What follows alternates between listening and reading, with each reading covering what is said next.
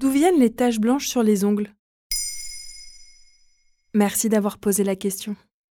Il y a les paupières qui pulsent, les oreilles qui sifflent ou encore les taches blanches sur les ongles. Ces petites manifestations corporelles font souvent l'objet de croyances populaires. Concernant les taches sur les ongles, l'hypothèse la plus entendue reste sans doute c'est un manque de calcium ou un manque de zinc. En bref, un manque de minéraux.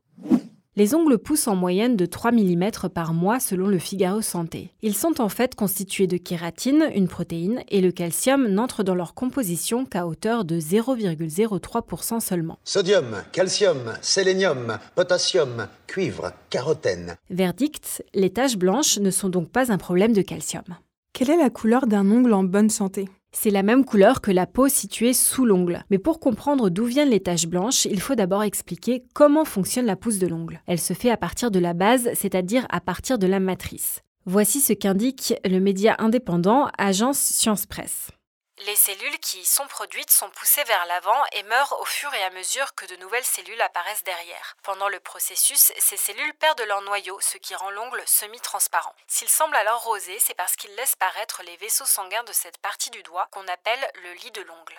Les taches blanches sont en réalité dues à un petit choc sur le plat de l'ongle, c'est-à-dire la partie dure, ou sur la matrice située sous la cuticule et qui fabrique les couches de kératine. Ce sont des marques parfaitement bénignes qui partiront en quelques jours ou quelques semaines et qu'on appelle le konichi ponctué. Donc si le bout de mon doigt cogne sur une porte, cela entraînera ces petites taches?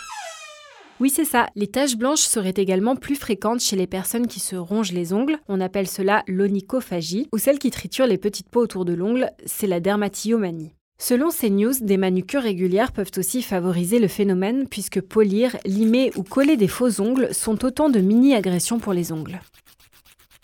Y a-t-il d'autres couleurs qui peuvent apparaître sur les ongles? Oui, des taches marron, bleues ou rouges. Dans ces cas, il faut consulter car cela peut être le signe de maladie. Pas forcément, bien évidemment. Quant aux taches noires, elles sont le signe d'un hématome sous-cutané et sont souvent provoquées par un frottement répété ou un choc assez fort. Si la tache ne se déplace pas avec le temps au fur et à mesure de la pousse de l'ongle, c'est qu'il s'agit sans doute d'un grain de beauté. Si les taches prennent une couleur jaune et que l'ongle s'épaissit, cela peut être le signe d'une mycose causée par un champignon. Les ongles des gros orteils y sont plus sujets. Dans ce cas, il faut consulter un dermatologue qui fournira un traitement antifongique adapté. Les maladies de peau telles que le psoriasis ou l'eczéma peuvent aussi se refléter sur les ongles. Vous pouvez alors ressentir des démangeaisons, observer des rougeurs ou des stries et les ongles se recouvrent parfois de petits points. Maintenant, vous savez, un épisode écrit et réalisé par Émilie Drujon. Ce podcast est disponible sur toutes les plateformes audio et pour l'écouter sans publicité, rendez-vous sur la chaîne Bababam Plus d'Apple Podcasts.